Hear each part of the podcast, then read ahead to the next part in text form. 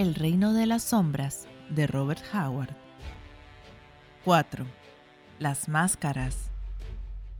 Kul se hallaba sentado sobre el trono y miraba con aire meditativo hacia el mar de caras vuelto hacia él. Uno de los cortesanos estaba hablando con voz reposada, pero el rey apenas le entendía.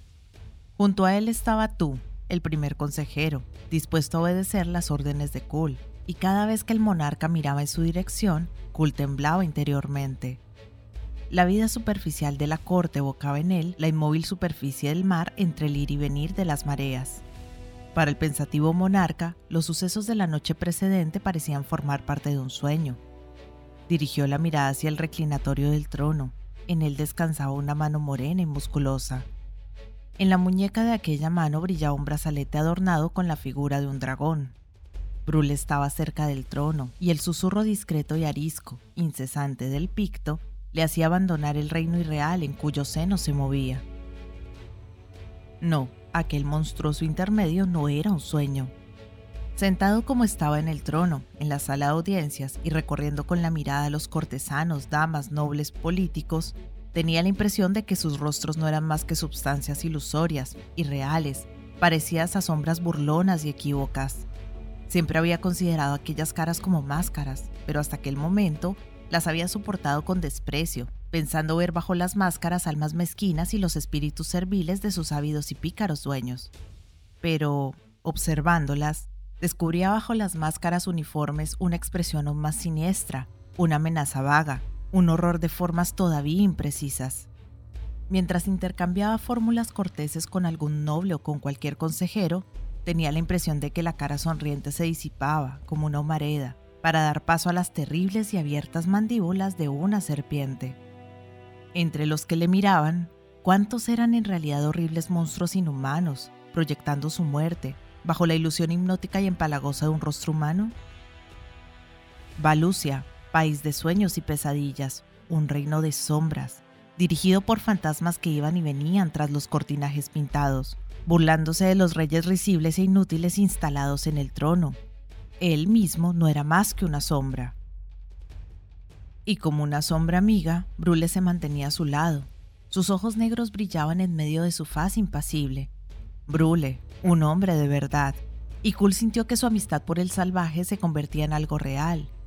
Y comprendió que Brule sentía por él una amistad que sobrepasaba la simple necesidad política. Kul meditó acerca de cuáles eran las realidades de la vida, la ambición, el poder, el orgullo, la amistad viril, el amor de las mujeres que Kul nunca había conocido, las batallas, el botín. ¿Quién era el verdadero Kul? ¿Era el que estaba sentado en el trono? ¿O acaso aquel otro que tiempo antes escalara las colinas de Atlántida, saqueara las lejanas islas del crepúsculo y estallara en carcajadas al contemplar las verdes y rugientes aguas de los mares atlantes? ¿Podía un hombre haber sido tantos hombres a lo largo de una sola vida? Kul sabía que había numerosos Kul y se preguntaba cuál sería el verdadero. Después de todo, los sacerdotes de la serpiente daban un paso suplementario gracias a su magia, pues todos los hombres llevan una máscara y muchos una máscara distinta dependiendo del hombre o la mujer a quien se dirijan. Se preguntó si, bajo su propia máscara, se escondería una serpiente. Sentado en meditación, sumido en extraños pensamientos, Mientras los cortesanos se acercaban y se alejaban, los asuntos cotidianos fueron concluyendo. El rey y Brule se quedaron finalmente solos en la sala de audiencias, a excepción de dos servidores somnolientos. Kul sentía un gran cansancio. Ni él ni Brule habían dormido la noche precedente, y Kul tampoco había dormido la noche anterior a aquella, cuando en los jardines, Kanu había hecho alusión al extraño complot que se estaba tramando. La noche pasada había acabado sin más conflictos cuando regresaron al gabinete de trabajo del rey, a través de las galerías secretas. Pero Kul no se había atrevido a dormir, y ni siquiera había tenido ganas de hacerlo. Kul, poseedor de la increíble vitalidad de un lobo, había pasado antaño varios días sin dormir, en su juventud fogosa y salvaje. Pero en aquellos momentos su mente estaba cansada a fuerza de reflexionar constantemente y sus nervios habían sido puestos a prueba durante la noche anterior. Necesitaba dormir, pero el sueño estaba muy alejado de sus pensamientos. Tampoco se habría atrevido a dormir si hubiera pensado en ello. Otro hecho extraño le había turbado profundamente. Tanto él como Brule habían mantenido una atenta vigilia para ver cuándo y si se hacía el cambio de la guardia ante el gabinete. Pero fue cambiada sin que se dieran cuenta. En efecto, al amanecer, los que estaban en la puerta fueron capaces de repetir las mágicas palabras de Brule, pero no recordaban ningún hecho que se saliera del ordinario. Pensaban haber estado de guardia toda la noche, como de costumbre, y Kul no intentó demostrar lo contrario. Estaba seguro de que eran hombres fieles, pero Brule había aconsejado el más absoluto secreto y el propio Kul también pensaba que era preferible. Brule se inclinó hacia el trono y bajó tanto la voz que ni siquiera los somnolientos servidores pudieron oírle. No tardarán en golpear, Kul. Hace un momento Kanu me ha hecho un discreto signo. Los sacerdotes saben que estamos al tanto de su complot, naturalmente, pero ignoran exactamente lo que sabemos. Debemos estar dispuestos a cualquier acción por su parte. A partir de ahora, Kanu y los jefes pictos estarán al alcance de la voz hasta que este asunto, de un modo u otro, haya terminado. Ah, cool. Si esto se transforma en una buena batalla, las calles y las mansiones de Valucia resumarán sangre escarlata. Cool sonrió cruelmente. Recibiría con cruel alegría cualquier tipo de acción. Errar como lo estaba haciendo por un laberinto de ilusiones y magia no encajaba con su naturaleza. Ansiaba ardientemente un combate violento y el entrechocar de las espadas, la alegre libertad de la batalla. No tardaron en entrar de nuevo tú y los demás consejeros en la sala de audiencias. Mi rey, la hora de nuestra reunión está cercana y estamos dispuestos a escoltarte hasta la sala del consejo. Kul se levantó y los consejeros se fueron arrodillando mientras pasaba y avanzaba entre ellos. Después se levantaron tras él y le siguieron. Las cejas se fruncían al ver cómo el picto caminaba orgullosamente al lado del rey, pero nadie se atrevió a protestar. La mirada de desafío de Brule recorría los rostros impasibles de los consejeros con la innata arrogancia del salvaje. El grupo atravesó diversas habitaciones para desembocar, por fin, en la sala del consejo. Las puertas fueron cerradas como era costumbre, y los consejeros se dispusieron, según el protocolo, frente al estrado en que se erguía su monarca. Como una estatua de bronce, Brule se colocó a espaldas de Kul. Kul echó un rápido vistazo por toda la sala, no parecía haber allí ningún signo de traición. Diecisiete consejeros se encontraban en la sala, todos conocidos suyos, y todos habían abrazado su causa cuando subió al trono. Hombres de Valucia, empezó diciendo, convencionalmente, pero se silenció, intrigado. Todos los consejeros se habían levantado como un solo hombre y avanzaban hacia él.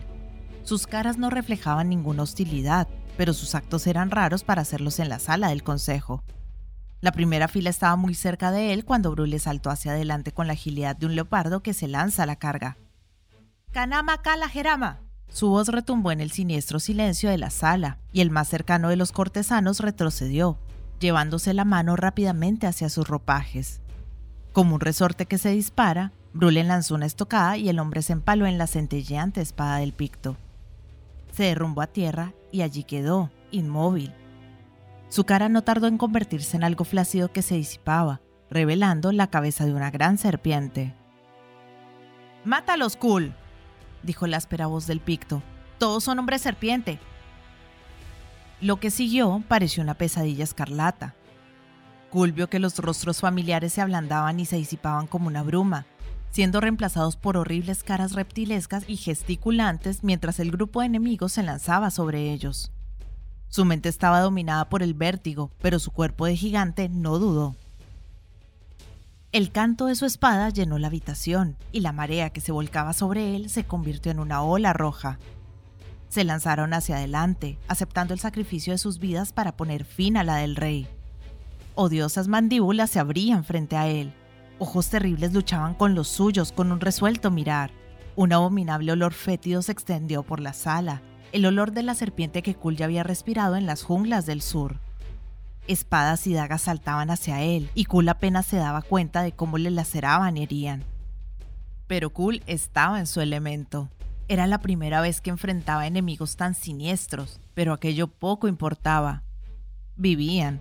Sus venas contenían sangre que podía derramarse, y morían cuando su espada les hundía el cráneo o les traspasaba el cuerpo. Estocadas y fintas, ataques súbitos y molinetes. Sin embargo, Kul habría muerto de no ser por el hombre que luchaba junto a él, parando golpes y contraatacando.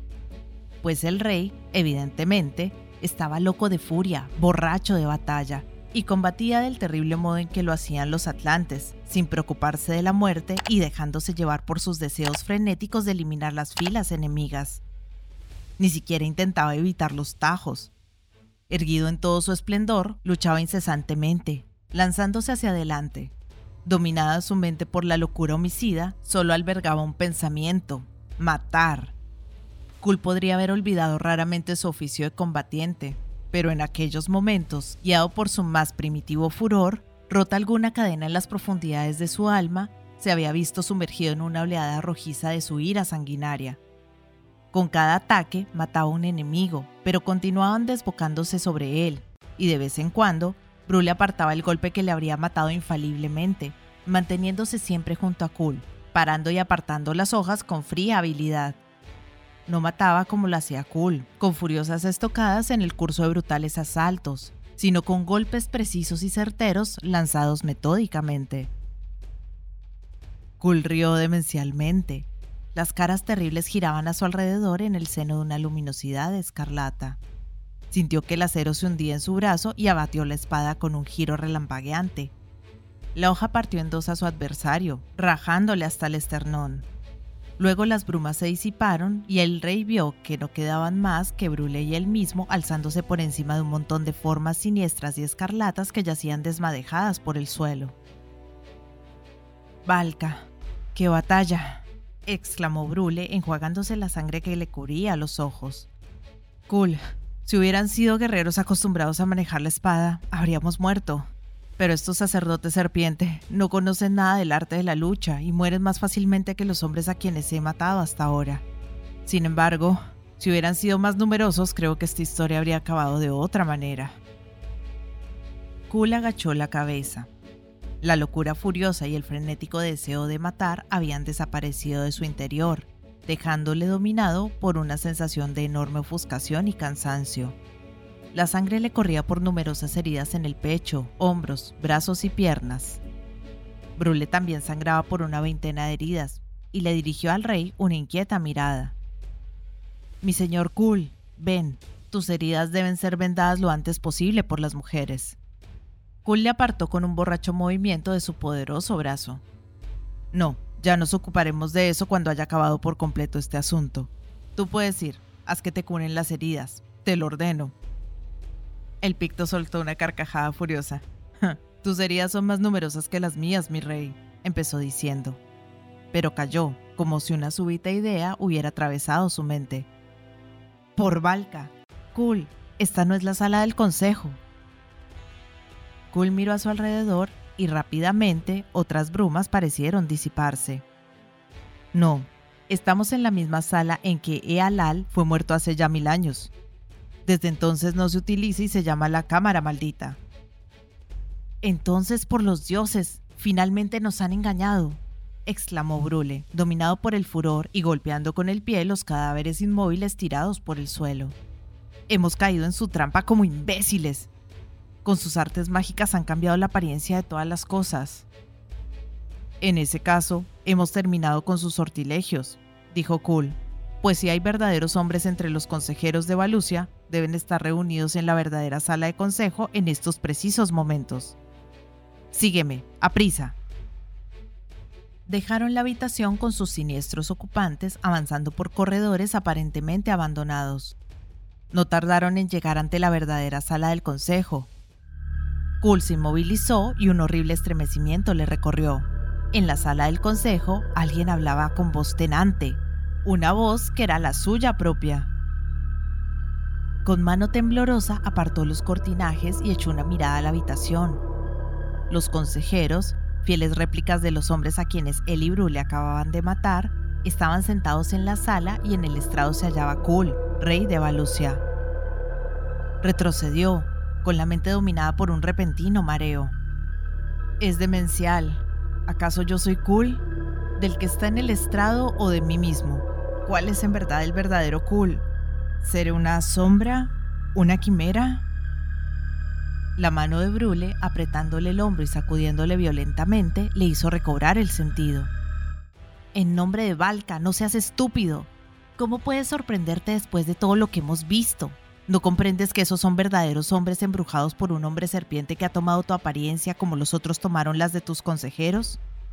A esta hora deberías estar muerto, y el monstruo que ves reinaría en tu lugar sin que sospechasen nada quienes se inclinaran ante él. Salta y mata rápidamente, pues si no, estamos perdidos. Los asesinos rojos, verdaderos hombres, están cerca de él, y solo tú eres capaz de llegar hasta él y matarle. Actúa sin tardanza. Kul consiguió sobreponerse a la turbación que le invadía y echó la cabeza hacia atrás, con aquel movimiento de desafío que le era característico. Inspiró larga y hondamente, como un nadador antes de sumergirse en el mar. Luego, apartando bruscamente las colgaduras, se lanzó hacia el estrado y lo alcanzó con un único salto poderoso. Brul le había dicho la verdad. Cerca del hombre serpiente se encontraban los asesinos rojos, combatientes entrenados para golpear tan rápidamente como el leopardo. Cualquiera que no hubiese sido Kul habría muerto antes de poder llegar hasta el usurpador. Pero al ver a Kul, idéntico al hombre que se hallaba cerca de ellos sobre el podio, los asesinos rojos se quedaron clavados en sus puestos, absortos solo un instante, pero lo suficiente para el rey bárbaro.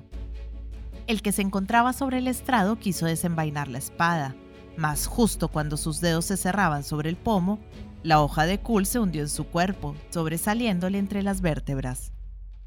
La criatura que los consejeros habían tomado por el rey se derrumbó hacia adelante. Cayó a los pies de la tarima y se quedó tendida en el suelo, inmóvil. Esperad, Kul levantó una mano y la voz real detuvo en seco el impulso de los guardianes que se abalanzaban sobre él. Y mientras se detenían turbados, Kul señaló con el dedo a la criatura que yacía a sus plantas. La criatura cuyo rostro se disipaba para ser reemplazado por la monstruosa cabeza de una serpiente. Retrocedieron atemorizados, y mientras Brul entraba por una de las puertas, Kaanu lo hizo por otra estrecharon las ensangrentadas manos del rey y fue Kanu quien primero habló. Hombres de Valucia, vuestros ojos no se han equivocado y tenéis toda la razón. Este es el verdadero Kul, el rey más grande que haya conocido Valucia. El poder de la serpiente se ha despedazado y sois hombres verdaderos. Rey Kul, ¿alguna orden? Recoged esta basura, dijo el rey. Los hombres de la guardia se apoderaron de la muerta criatura. Ahora seguidme, dijo el rey, y precediéndoles, les condujo hasta la cámara maldita. Brule, echando una inquieta mirada a su monarca, le ofreció el sostén de su brazo, pero Kul lo rechazó. La distancia le pareció infinita al rey cubierto de sangre, pero por fin llegó hasta el umbral de la puerta y rió duramente al escuchar las horrorizadas exclamaciones de sus consejeros. Siguiendo sus órdenes, los guardias arrojaron el cadáver que habían transportado al interior de la cámara, junto con los demás, y haciendo un signo a todo el mundo para que se retirase, Kul dejó el último la cámara, cerrando la puerta a sus espaldas. Se tambaleó mareado. Las caras se volvieron hacia él, lívidas y llenas de preguntas. Luego giraron y se confundieron en una bruma espectral. Sintió que la sangre de sus heridas le recorría por el cuerpo y comprendió que lo que tenía que hacer había de hacerlo entonces o nunca. La espada se va al salir de la funda. Brule, ¿estás a mi lado? Sí, la cara de Brule le miraba a través de la niebla. Estaba junto a él, pero la voz del lancero resonaba en sus oídos como si estuviera a leguas y eones de distancia. Recuerda tu juramento, Brule. Ahora, Diles que retrocedan.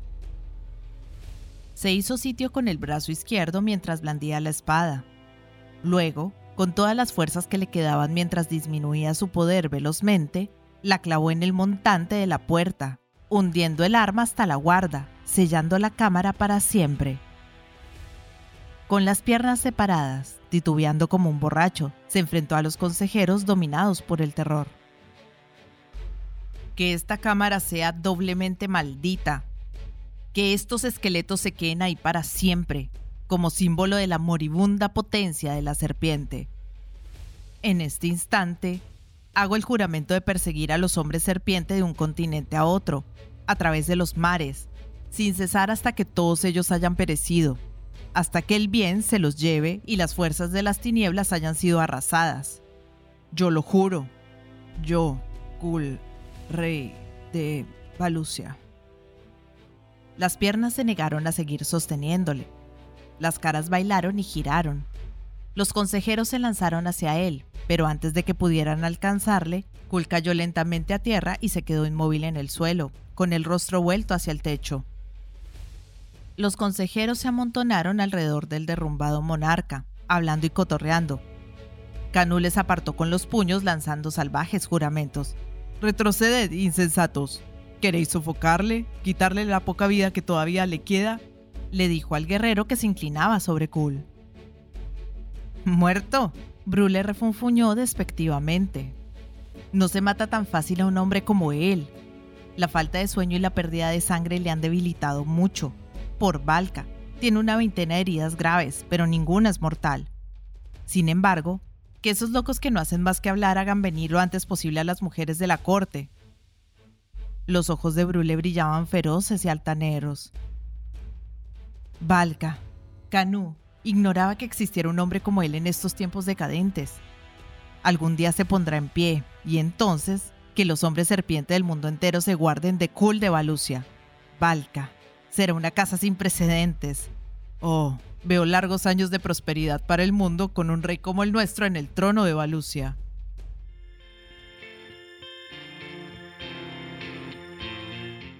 Hola gente, ¿cómo están? Mi nombre es Carolina, yo soy la voz de audiolibros leyendo juntos. Este es un hermoso proyecto que pretende poner un poco de buena vibra y felicidad allá afuera, acompañando a las personas en su cotidiano con diferentes tipos de lectura, desde aventura, suspenso, terror, cuentos para niños, autoayuda, meditaciones, en fin, lo que se les ocurra. Espero que hayan disfrutado del audio, para mí es todo un honor que compartan su precioso tiempo conmigo y ya saben, abajo del audio siempre está la famosa y mágica cajita de descripción donde pueden encontrar cosas tan fascinantes como mis redes sociales. Si quieren comunicarse conmigo, si quieren dejarme un mensaje, si quieren preguntarme algo, sugerirme algo o si no les gustó y simplemente quieren quejarse, siéntanse libres de ir y expresarme todo lo que crean necesario. Pero si realmente les gustó el audio y me quieren apoyar, pueden pasarse por YouTube y seguirme y darle un me gusta a todo lo que disfruten. Ya si les caí súper bien, pueden dar una vueltica por Patreon, donde me pueden ayudar como las personas de apoyo y las personas incondicionales que por el valor de uno o dos cafecitos al mes me están apoyando un montón y me ayudan a seguir adelante. Y si vives en Argentina, te dejo los vínculos de Mercado Pago y de Cafecito. Por ahí también me puedes ayudar, si quieres. Quiero agradecerles el haber llegado hasta este momento del audio y espero que nos veamos pronto para pasar el rato leyendo juntos. Muchas gracias. Chao.